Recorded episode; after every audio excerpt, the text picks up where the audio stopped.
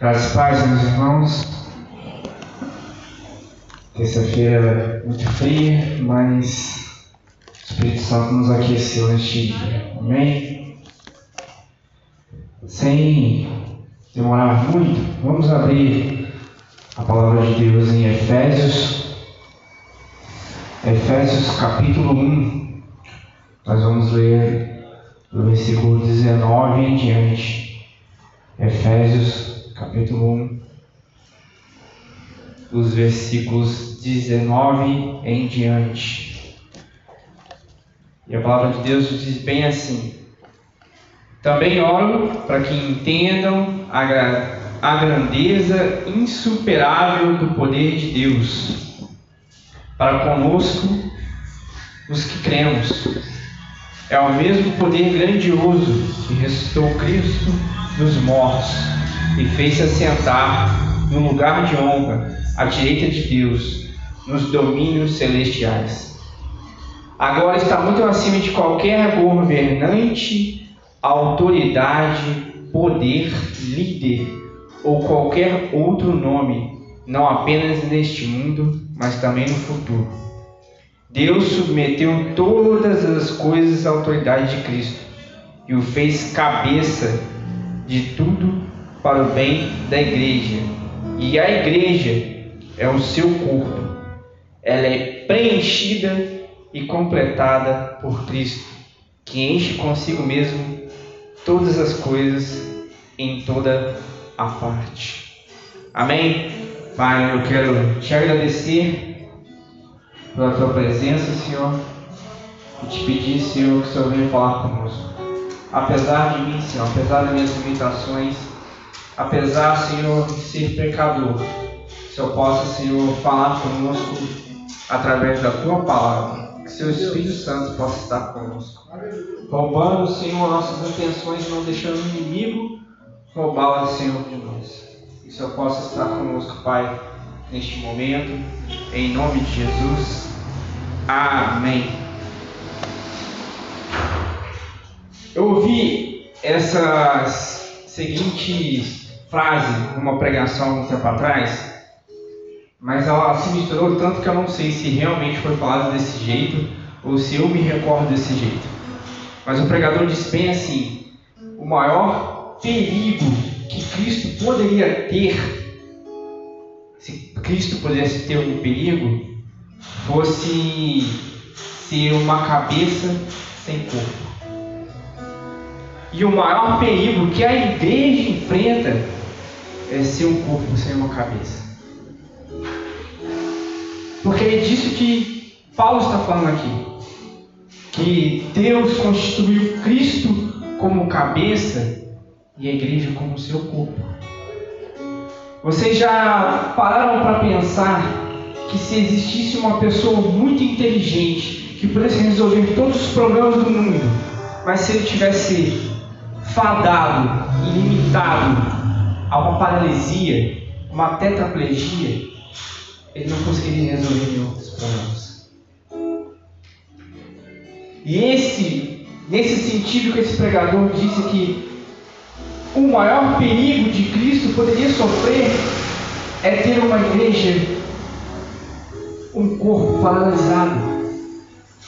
Porque se um corpo não for ligado à cabeça, não for ligado à mente de Cristo, nós não nos movemos, nós não nos dirigimos.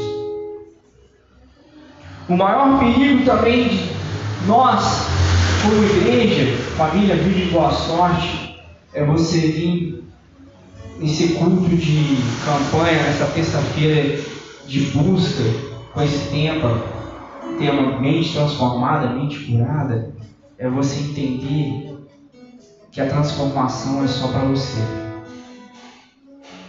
que essa transformação na mente é só para você e para você buscar coisas que você quer. Porque isso não seria uma transformação, isso só seria um aumento de conhecimento. Se a gente fosse usar a linguagem de computador ou a linguagem que a gente usa muito em técnicas, só seria um upgrade. não seria uma transformação. E Cristo quer uma igreja transformada. Não sei se muitas pessoas já viram é, quando se vai abater um frango e vezes corta a cabeça dele e ele está morto ali e o corpo vai se andando às vezes sem direção. É o perigo que nós igrejas temos se não temos uma mente transformada, se não temos uma mente igual a de Cristo. E nós, no contexto que nós estamos, quase o mesmo contexto que Efésios, que é dirigida essa carta, porque Efésios era uma cidade que ligava a parte é, oriental da parte ocidental do Império Romano, e ali era uma cidade é, cheia de comércio, cheia de gente movimentada. Nós hoje estamos numa, num, num, contexto de muita movimentação, nós estamos num contexto em que nós precisamos ser rápidos, nós precisamos ser ágeis, nós precisamos ser comunicativos. E às vezes nós, como igreja, estamos perdendo para ensinamentos humanos porque a gente não está ligado no que o Cristo tem para nos ensinar. Nós, igreja, não podemos trabalhar no mesmo sentido que o mundo, metas e objetivos. Não, nós temos que trabalhar com propósito. Eu conversando com o pastor na última vez, na última rede, ele disse que Deus tem um propósito para mim estar aqui em Boa Sorte. Deus tem um propósito para a igreja, família vive Boa Sorte, estar em Boa Sorte. Só quando nós formos perceber o que Cristo tem para a gente aqui, quais os pensamentos que Cristo tem para a gente aqui, esse corpo vai se movimentar conforme Cristo quer. E Paulo, nessa carta aos Efésios, ele, na sua fala à igreja, ele fala coisas que é muito é, preciosa para Deus, muito preciosa para nós. Ele começa no versículo 17 é, dizendo: Peço que Deus, o Pai glorioso de nosso Senhor Jesus Cristo, lhe dê sabedoria espiritual. Já foi falado aqui, entendimento. Entender o que Deus tem para você, até que você consiga tocar a bênção que Deus tem para você. E eu tenho certeza que essa bênção não vai ser só para você, vai ser para sua família, para aqueles que te rodeiam, porque Cristo quer fazer algo muito mais do que somente te levantar ou te abençoar. Ele quer transformar a sua vida e aqui da vida daquelas pessoas que estão ao seu redor. Ele quer fazer com que você tenha entendimento espiritual, sabedoria espiritual, que às vezes a gente está dentro de um contexto que a gente encara muitas batalhas espirituais. E se a gente não ter sabedoria, às vezes a gente coloca culpa nas em pessoas em vez de culpa naquilo que está por trás daquilo que a pessoa acaba manifestando. Por um falso erro, a gente bota a culpa na pessoa, em vez de a gente botar a culpa naquela entidade ou naquela aquela força demoníaca que está por trás daquilo. Nós estávamos conversando é, com uma pessoa que a gente está tentando ajudar e ele falou uma das frases que eu achei muito interessante. Eu pensei, ele está sem entendimento espiritual. Ele disse que não conseguiam é, olhar para um ente querido como se fosse realmente um ser humano que ele poderia ajudar. Ele acaba vendo muito mais a experiência ruim que ele teve com o ente querido dele do que com a pessoa que ele ajuda na igreja. Ele conseguia ajudar uma pessoa na igreja, mas não conseguia ajudar o ente querido dele. Isso era falta de sabedoria e entendimento espiritual.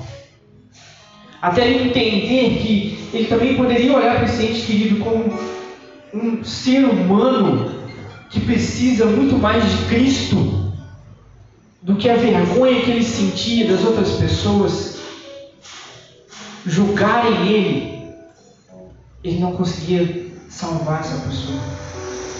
E graças a Deus ele está começando a compreender entendimento espiritual.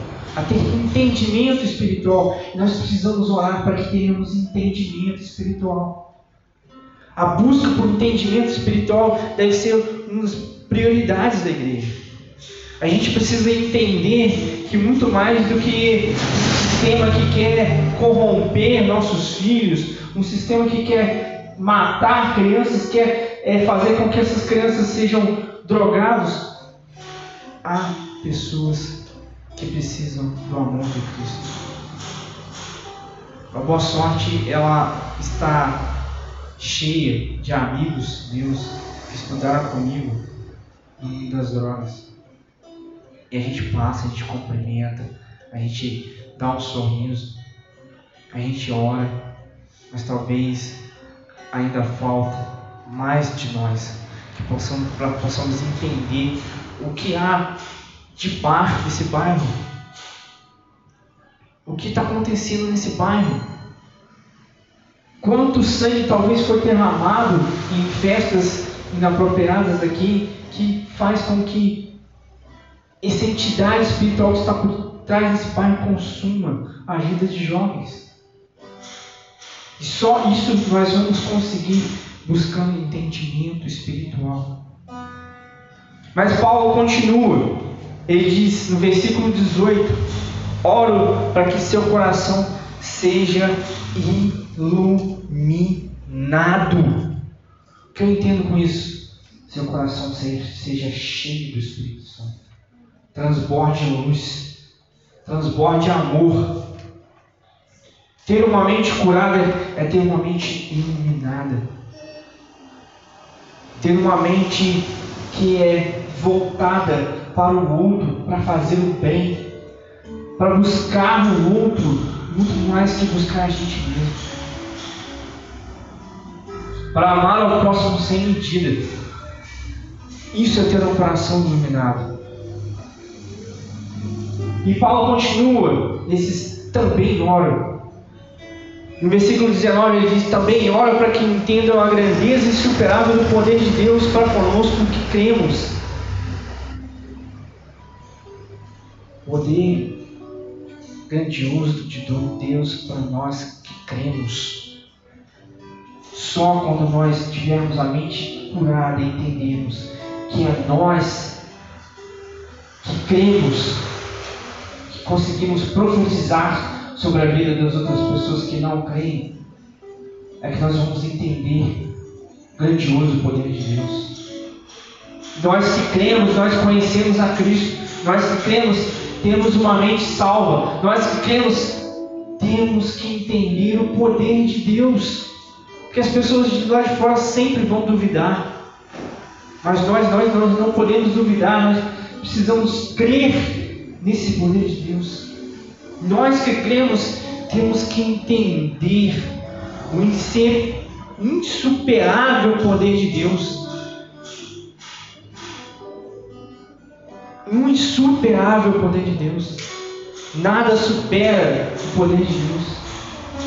Nada que alguém possa ter decretado na vida de um parente, na vida de um amigo seu, suporta a presença de Deus.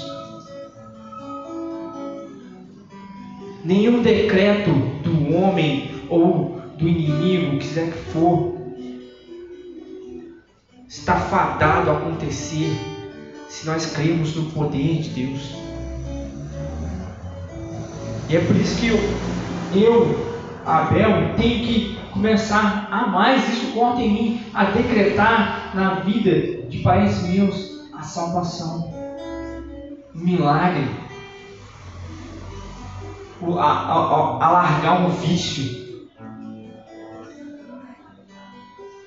Às vezes a gente duvida muito do que está por vir ou do que a pessoa é, é, pode ter de transformação na vida dela, porque nós ainda não temos essa mente curada de entender que o poder de Deus é insuperável. Mas Paulo continua a dizer que esse mesmo poder ressuscitou Cristo dos mortos e fez-se sentar no lugar de honra à direita de Deus nos domínios celestiais. Cristo tem prioridade de honra na sua vida e também tem prioridade de honra na vida daqueles que você quer salvar. E uma mente curada, e uma igreja com a mente curada, ela entende Cristo tem poder sobre a vida que ainda não crê nele. Temos que decretar sobre a vida daqueles que não creem, ou daqueles que estão passando por um problema, ou daqueles que às vezes pode ser até um, um calo no nosso sapato, que essa pessoa um dia vai crer em Cristo. Essa pessoa um dia vai ser salva. Porque o poder de Cristo, o poder no nome de Cristo, o lugar que Cristo tem, pode dominar a vida dele. Existe um pregador que diz que não há um lugar sequer neste mundo que tenha que Cristo não possa pisar, que não, de que ele não possa dizer que é dele. Não há uma pessoa que esteja mais afundada que sequer no vício que Cristo não possa dizer é dele. Mas basta nós, como igreja, com mente curada, entendermos que nós precisamos decretar na vida daquelas pessoas que eles são de Cristo. E Paulo continua a dizer nessa carta, nesse, nessa abertura dessa carta, que Cristo está muito acima de qualquer governante, autoridade, poder, líder ou qualquer outro nome apenas neste mundo, mas também no futuro. Não há nenhuma autoridade, não há é, inimigo algum, não há potestade nenhuma, não há demônio nenhum que seja acima de Cristo. Que Cristo não tenha poder e autoridade sobre ele. A igreja com a mente curada, ela entende que o nome de Cristo tem poder. Eu acho que a gente andou esquecendo que o nome de Cristo tem poder. E a gente começou, talvez, a parar de decretar na, sobre a vida das pessoas vida e que essas pessoas são de Cristo. Temos que vir para cá todas as terças-feiras, não pensando que nossa mente vai ser curada para melhorar a nossa vida, mas sim melhorar a vida dos que estão ao nosso redor. Nós não podemos pensar que vamos significavelmente mudar nossas vidas e só ter um equilíbrio emocional. Não, não. Temos que pensar que uma mente curada transforma outras mentes. E não é só colocar essas pessoas para dentro, não, é cuidar delas é fazer com que elas entendam que esse mesmo poder de Cristo que nos transformou vai transformar ela e ela também vai ter capacidade de transformar outras pessoas. Nós temos que começar hoje a orar que nem Paulo, pedindo sabedoria espiritual, pedindo que nós possamos saber esse insuperável poder de Deus e sentir esse insuperável poder de Deus. Não somente nos cânticos, não somente no louvor, nesse momento glorioso que a gente teve aqui, não, não, mas também para transformar vidas, decretar sobre essas vidas cura, decretar sobre essas vidas transformação. E que o poder de Cristo esteja sobre elas. Que essas pessoas possam ser salvas em nome de Cristo Jesus. E Paulo, ele diz o que eu acabei abrindo aqui. Deus submeteu todas as coisas à autoridade de Cristo e fez o cabeça de tudo para o bem da igreja, para o nosso bem. Cristo é o nosso cabeça para o nosso bem. Termos a mente de Cristo é termos o tempo todo o bem nosso lado. As batalhas vão vir, batalhas espirituais vão estar aí. Nós temos que perceber que nós temos a mente de Cristo, nós estamos do lado de Cristo, a nossa família vai ser cuidada, nós vamos ser cuidados. A gente tem que parar de ter medo do inimigo e acreditar nesse insuperável poder de Deus. Mas isso também corta em mim, porque às vezes eu tenho também meus medos, meus anseios. O que será que vai acontecer? Nós estamos mexendo em alguns vesperos, o que será que a gente vai acontecer? Já pensaram que a gente aqui, em boa sorte, a gente tem uma batalha espiritual muito grande. Mas se a gente começar a crer, toda a igreja, que nós, Cristo está do nosso lado e é insuperável o poder de Deus, não há um canto deste bairro que não vai ser salvo pelo poder do nome de Cristo Jesus. Mas como eu falei, não adianta só eu acreditar nisso, e sim a igreja toda. Quando fala que nós a igreja vamos ter a mente de Cristo, não é uma igreja que vai todo mundo pensar do mesmo jeito. Não, não, não. A gente não quer aqui um espelho em que eu só vou ver vários Abels ou que eu só vou ver vários pastores de Diego, não.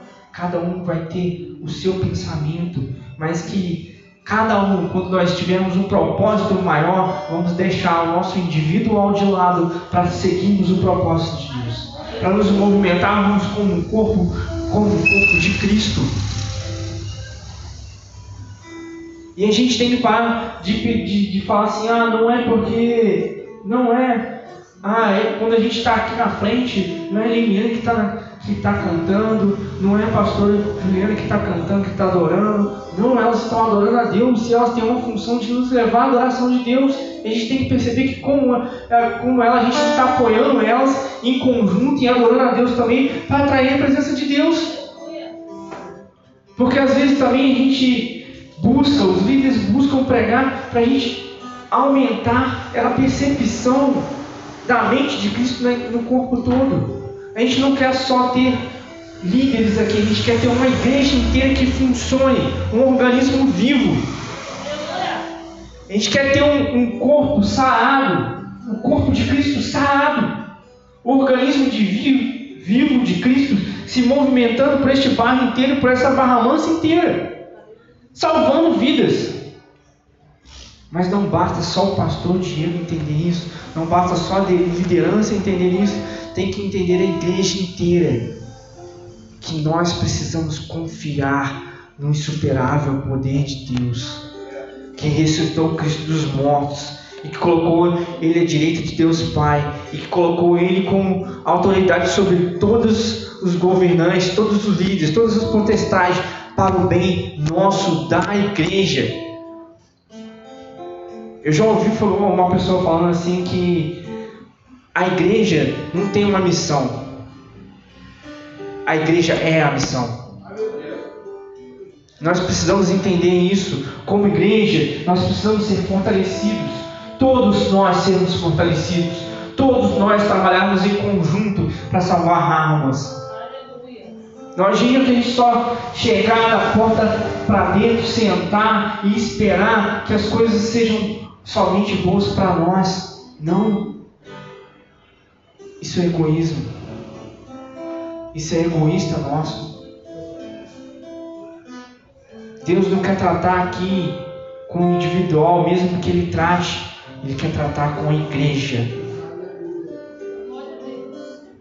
Não estou falando que Deus possa mudar a sua vida, e não estou falando que Deus possa transformar a sua mente para um propósito pessoal, não estou falando isso. Mas quando Deus fala para nós, aqui, Ele fala como família viva e boa sorte. Que todos vão pensar de formas diferentes. Todos vão ter metas e objetivos diferentes. Mas como corpo vivo, como organismo vivo, nós vamos ter um propósito. Que é salvar almas. Que é resgatar almas do inferno.